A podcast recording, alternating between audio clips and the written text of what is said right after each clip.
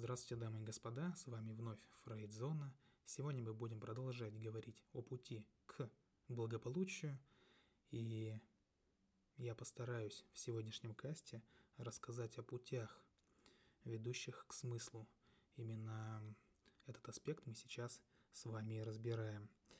И поговорим мы, естественно, о умении различать возможности и принимать решения – да? Все мы знаем, что смысл зависит от ситуации, и он зависит от человека. Поговорим о значении смысла. А, также рассмотрим три основные дороги к смыслу.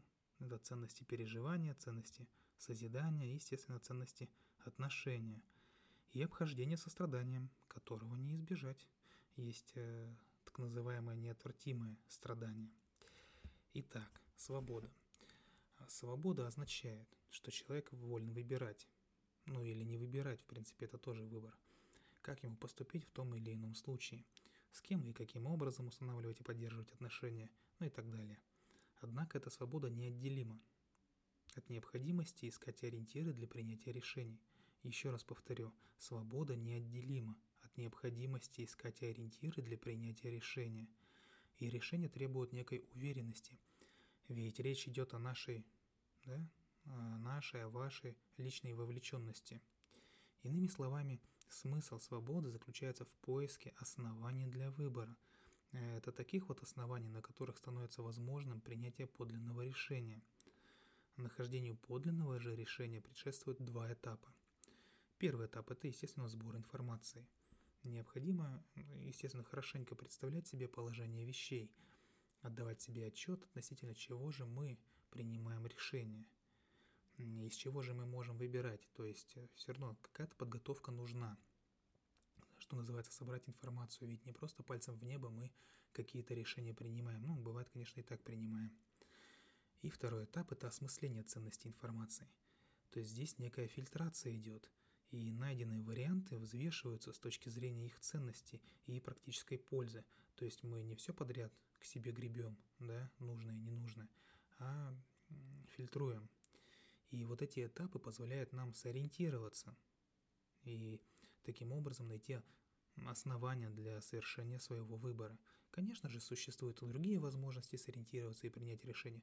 Например, человек может опираться на религию, какую-то философскую концепцию – идеологию, мнение, например, окружающих, мнение авторитетов, мнение учителей, э, которые его там могут учить, да. Но если те, э, за кем следует большинство, не руководствуются там страхом, фанатизмом или каким-то безумием, то они, принимая решения, всякий раз проходят вот эти самые перечисленные этапы. И поскольку я далеко не теолог, и вообще-то мне не следовало бы высказывать э, какие-то соображения по поводу религий, но мне все же представляется, что глубоко переживаемая вера, она не совсем укладывается в эту систему, потому что в значительной степени она подпитывается несколько интуитивно, интуитивным видением, которое, возможно, уместно назвать даром, что ли. Однако вернемся. Вернемся Э, к экзистенции, э, которая занимается вечным вопросом, не касаясь религии. Э, потому в равной степени подходит для всех, независимо от вашего вероисповедания. Итак, прежде чем принять решение, то есть выбрать, нужно сначала, сперва, что называется, рассмотреть или разобрать те самые варианты, то есть прочувствовать всю вариативность.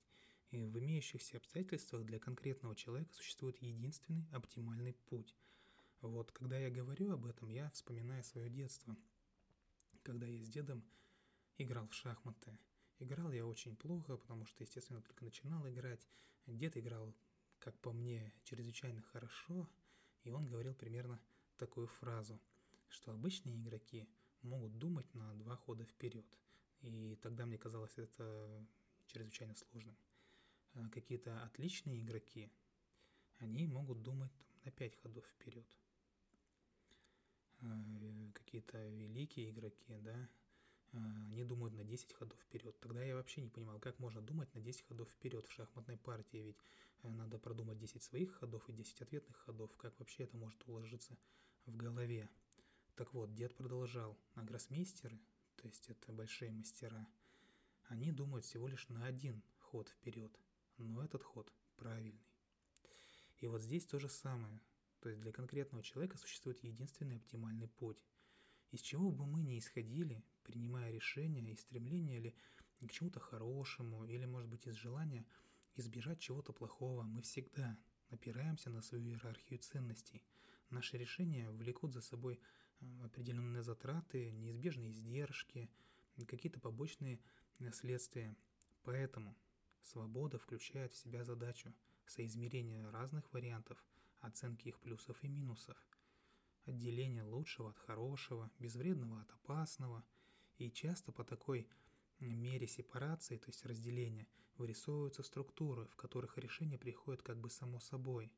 Взвешивая и соизмеряя ценности, мы тем самым разбираем беспорядочную груду возможностей и как бы э, выявляем из нее особые шансы часа.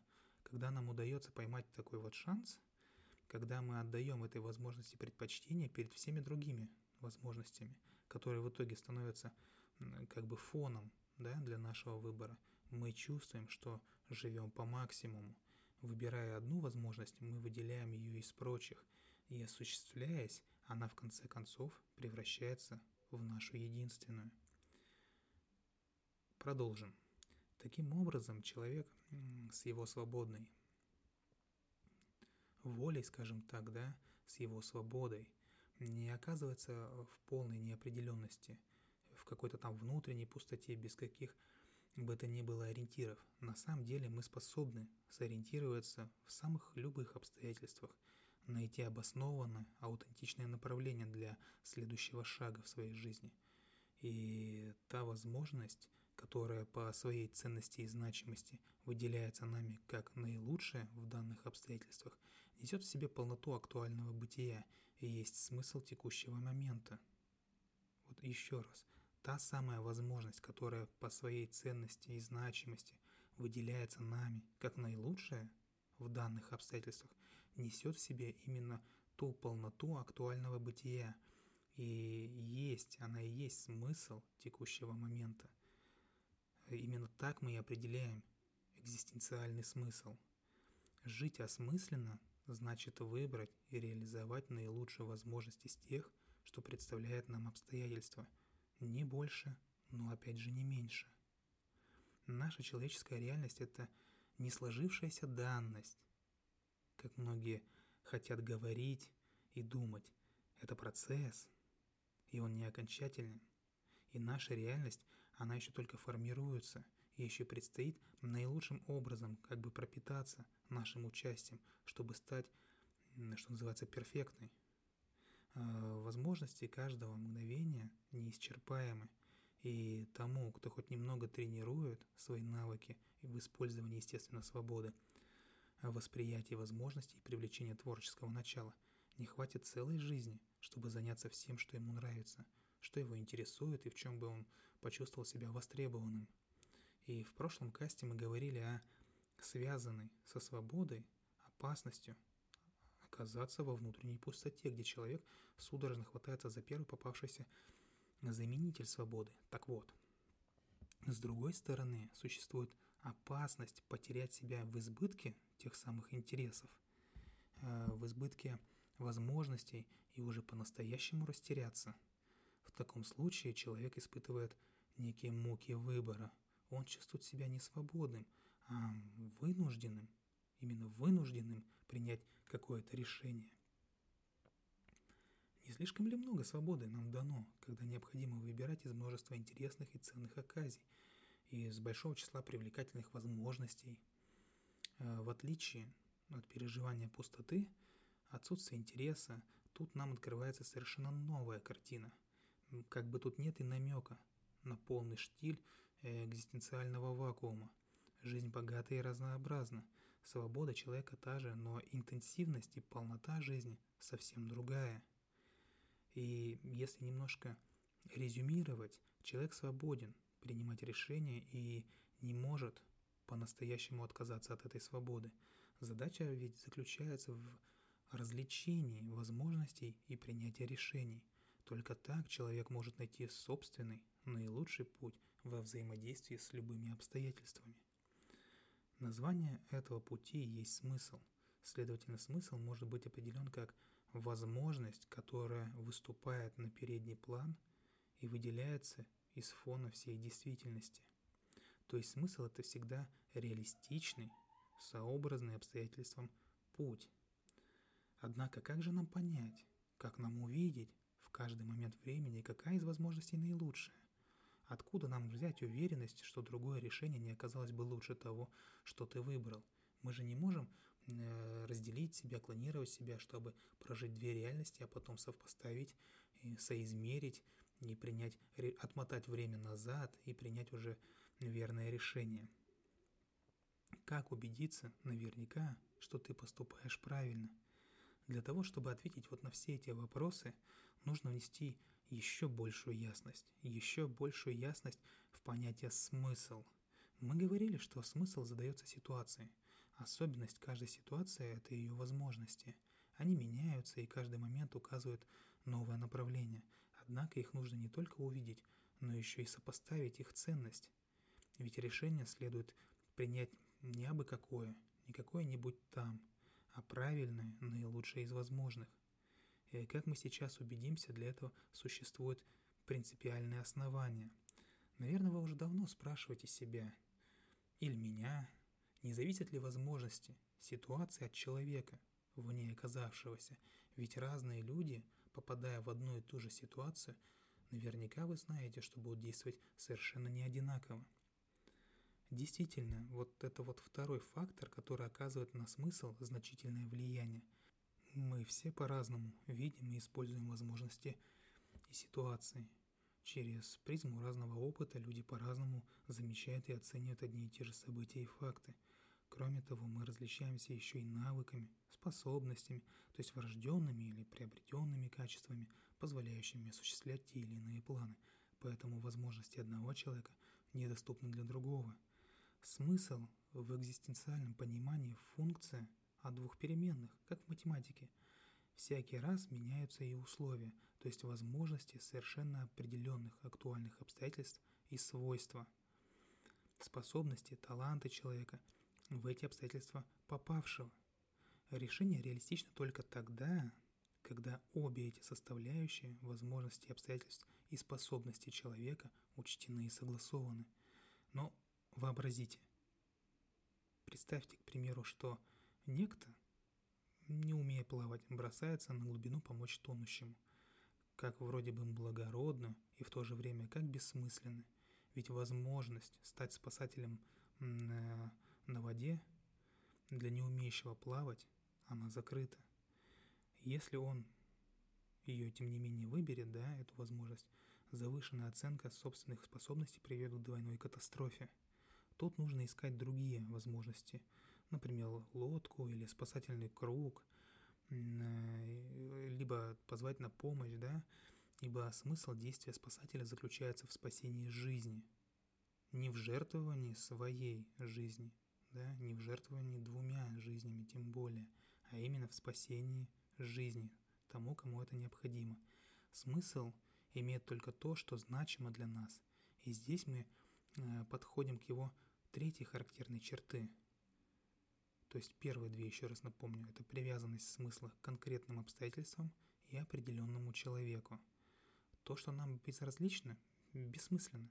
Хотя вполне возможно, что когда-нибудь позже, не обязательно сейчас, но позже оно станет для нас значимым, а следовательно осмысленным.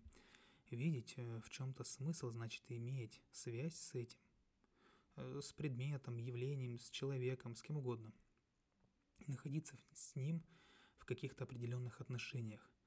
И в приведенном вот примере по спасению тонущего человека осмысленно, потому что сохранение жизни рассматривается как ценность. Едва ли найдется человек, которому совершенно все равно, что другой человек, пусть и посторонний, идет ко дну. Кто вообще может смотреть на это спокойно? И в жизни многое может иметь ценность, поэтому возникает вопрос – как разобраться в этом многообразии и сделать свое существование осмысленным. Ну а я хочу поподробнее остановиться на ценностях. поскольку эти ценности могут оказать большую помощь в осмыслении и формировании жизни. Итак, ценность переживания. Один из признаков осмысленной жизни – ощущение прекрасного. Если что-то переживается нами как красивое, гармоничное, вполне неповторимое, э, это мгновение исполнено смысла. Когда человек вверяет себя красоте, у него нет нужды думать о смысле. Э, тот же цветок может сказать нам так много о рождении, увядании, о красоте цветения и неповторимости ароматов, о многообразии форм и оттенков.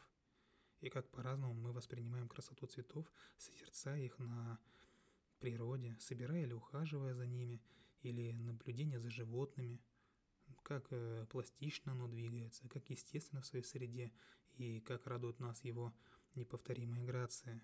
Если вы достаточно внимательны, то наверняка и у вас найдется множество примеров подобных переживаний. Видеть красоту можно не только в явлениях природы. Человеческое творчество тоже представляет нам богатые возможности. Это искусство, это спорт, техника, наука. Выбор есть для всех, на любой вкус. Радость, удовольствие, которое мы испытываем при этом, разве все это так привлекательно не потому, что наши переживания ценны для нас – и, наконец, к глубочайшим ценностям переживания относится встреча с другим человеком. Она может произойти в разговоре, в совместной работе, на празднике, в танце, и особенно в любви, когда мы воспринимаем другого человека в его неповторимости. Каждому знакомы такие переживания, но почему они несут в себе смысл?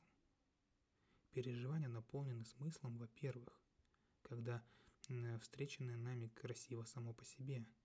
И во-вторых, когда человек, переживающий встречу одновременно с переживанием, деятельно участвует в формировании того, с чем встретился. Внутренне воссоздается как бы его сущность. Так он впитывает в себя ценные из мира и обогащается им. С другой же стороны, как и все связанное со смыслом, ценность переживания зависит не только от ценности предмета, явления или создания, но и от человека, который вступает с ним в отношения, имеет с ним дело. И еще хочется сказать, что готовности предаваться, увлеченности не бывает без пассивной созерцательности, в ходе естественно которой происходит принятие внешней формы, внутреннее воспроизведение этого оттенка э, конкретной вещи, который делает ее такой привлекательной. Осмысленные переживания получают свои окончательные очертания благодаря их личному формированию человеком во внутреннем их принятии и в проживании. Это все звучит очень сложно, но на деле куда проще, чем кажется. Ценности переживания важны во многих отношениях. Благодаря им мы узнаем о самобытной красоте жизни, благодаря им поддерживаем свои духовные силы – и именно с их помощью обретаем способность осмысленно формировать жизнь и в других областях. Теперь же перейдем к ценности созидания. Человек воспринимает всю свою жизнь как осмысленную, и тогда, когда действует творчески, то есть созидательно. И если ценности и переживания помогают вобрать в себя что-то ценное из мира и таким образом как бы обогатиться, то ценности созидания – дают возможность внести в мир нечто ценное взамен и тем самым обогатить мир, в котором в этот самый миг ты находишься. То есть любой рост, любое развитие происходит э, в постоянном чередовании. Даю-беру, беру-даю, в круговороте восприятия трансформации и воспроизведения. Этот принцип господствует на всех ступенях жизни, и на биологическом уровне, ну, как там, дыхание, да, кровообращение, питание – на психологическом уровне, это и чувства, это эмоции, и, конечно же, в сфере ответственности и принятия решений. Говоря о ценности созидания, мы имеем в виду создание произведения или э, совершение поступка. Но каким должно быть это произведение? Без сомнения, это произведение искусства. Какие-то новаторские достижения, может быть, в науке или технике. Но если иметь в виду, что возможности и способности людей различаются – то ситуация, когда кто-то растит ребенка, посильно и добросовестно трудится в своей профессии, ну, скажем, на заводе, кормит семью, ведет хозяйство, ухаживает за больными, то есть справляется с жизнью, является не меньшим достижением. Дело жизни не какое-то сенсационное достижение. Оно складывается шаг за шагом из каких-то небольших успехов. Именно наша вовлеченность в сочетании с ответственностью и преданностью делу поддерживают нас в любом, а в том числе и в самом маленьком начинании. Дают нам чувство оправданности перед собой и устойчивости э, перед сознанием собственной бренности. И говоря о человеческом созидании, мы, конечно же, здесь речь ведем не столько грандиозности да, творения, сколько что, скажем, гораздо более важно о целостности самого Творца. Мы все создаем свои произведения день за днем и на работе, и даже на отдыхе. И самое значимое из них – то, над которым мы трудимся постоянно. Это преодоление жизни. Не говорим ли мы э, с полным на то основанием о деле жизни, когда думаем о человеке, который с юности – трудился в какой-нибудь профессии и теперь уходит на пенсию. Мы говорим о человеке, что это было дело всей его жизни. И ценности созидания охватывают не только профессиональную деятельность, творчество или создание нового, они распространяются дальше. Естественно, дальше сугубо материального, в области испытания человека на прочность, это относится именно к тем случаям, когда человек, его действия, его решимость, его мужество помогают отстоять какую-то ценность или идею. Для человека может быть в высшей степени осмысленным вступление в группу ради ее поддержки или, соответственно, выход из группы из-за какого-то протеста.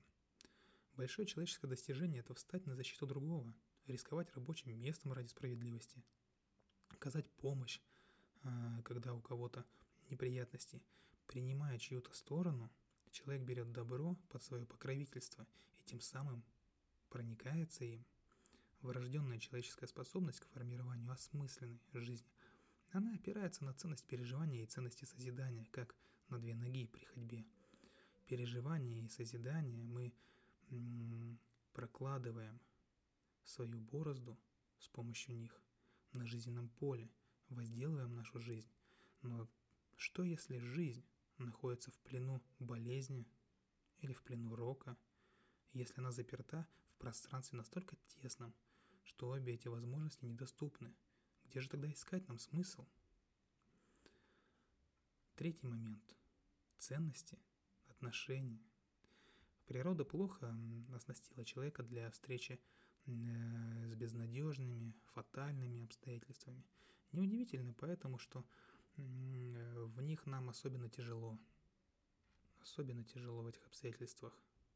Представим только, как трудно пережить смерть близкого. А некоторым и представлять-то не надо. Какими беспомощными мы можем внезапно стать, когда вынуждены справляться с неизлечимой болезнью.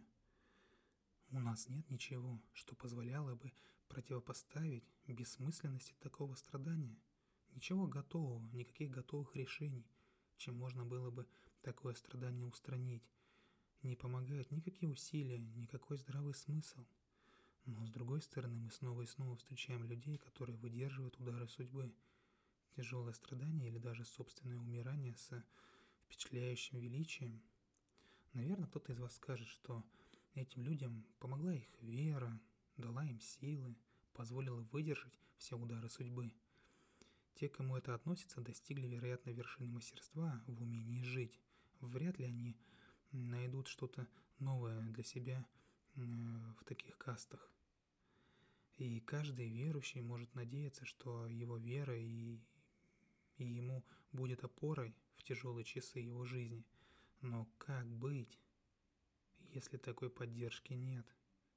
Если одолевает сомнение, если одолевает отчаяние – как быть тем, кто не верит? Не надлежит ни к одной конфессии, например. Как нам выдержать эти страдания? Как же быть человеку перед лицом рокового страдания, которого ему уже не избежать? Его руки связаны, ориентиры утрачены. Он беспомощен перед лицом неумолимой судьбы, и это осознание «я ничего не могу изменить». В трагедии тяжелее всего, потому что там, где у нас нет свободы, прекращается и бытие нашей персоны. Можно ли представить себе что-либо более бесчеловечное, чем тяжелая потеря, сопровождаемая полной утратой персонального, полной утратой персонального бытия? Неужели в этом случае мы лишены всякой возможности повлиять на свою жизнь и полностью находимся в руках судьбы? И чувство беспомощности – действительно неотъемлемая часть шока, наступающего в результате рокового события. Женщина, которая потеряла мужа, да, и оставшаяся одна с четырьмя маленькими детьми, могла бы многое рассказать об этом.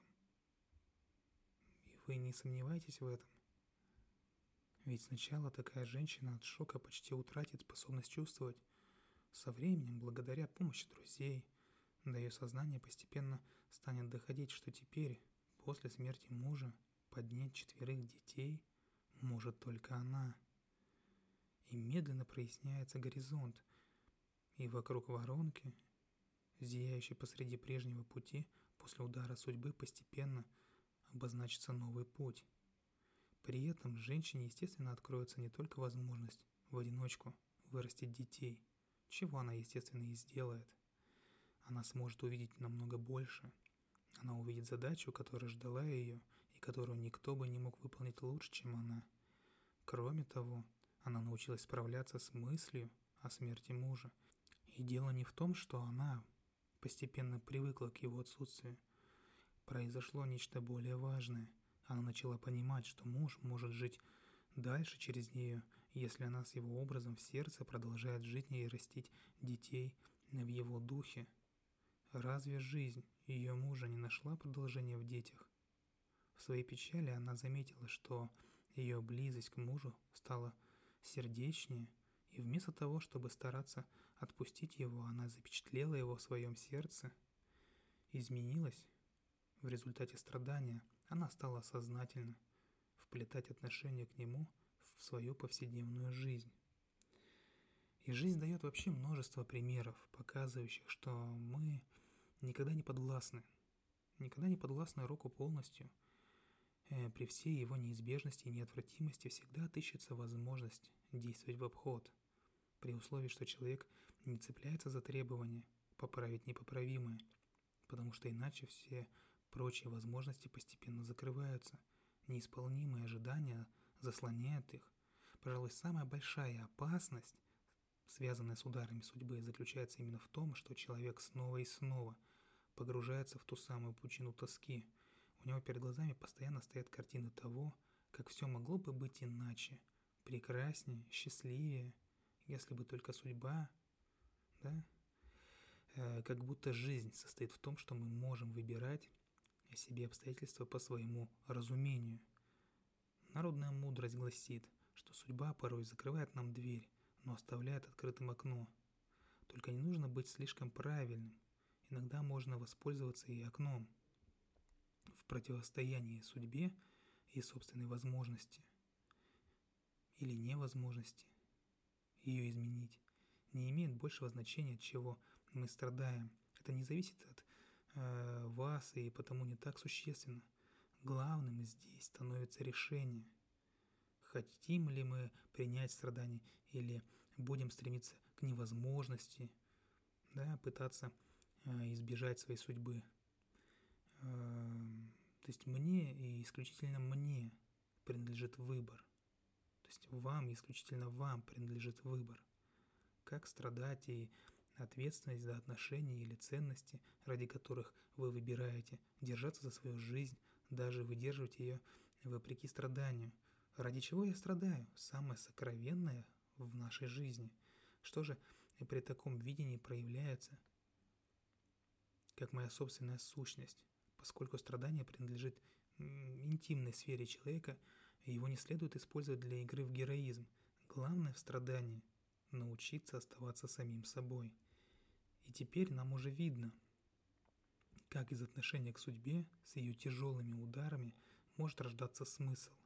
Мы получаем от судьбы внешнюю свободу, но у нас есть еще одна, а именно свобода отнестись к судьбе так или иначе, сдаться без борьбы или вырвать у нее хоть что-то для себя, сопротивляясь, сопротивляясь ее бесконечному напору. Разве не может человек в этом по-новому обрести себя? Разве не выразится в этом его противодействие, неотвратимому отношению к ценности собственной жизни в целом? И если это так, а я и не сомневаюсь в этом, то разве не проявит себя в этом моменте истины та ценность, которая есть, которая есть я, которая есть вы, ценность, которая лежит в основе всего нашего человеческого достоинства. Сегодня получился довольно объемный каст. Тема очень интересная, тема очень сложная, но я надеюсь, вы немножечко разобрались э, в сложностях. Но для тех, кому невероятно трудно что-то дается, что-то осознается через мои касты, то в описании к касту будет ссылочка на наш телеграм-канал. Заходите, вступайте в группу и обращайтесь к нашим специалистам. Они вам точно помогут. Ну, можете обратиться и ко мне, если вам так хочется. С вами была Фрейдзона. Любите психологию, изучайте психологию. Всего вам доброго. Пока-пока.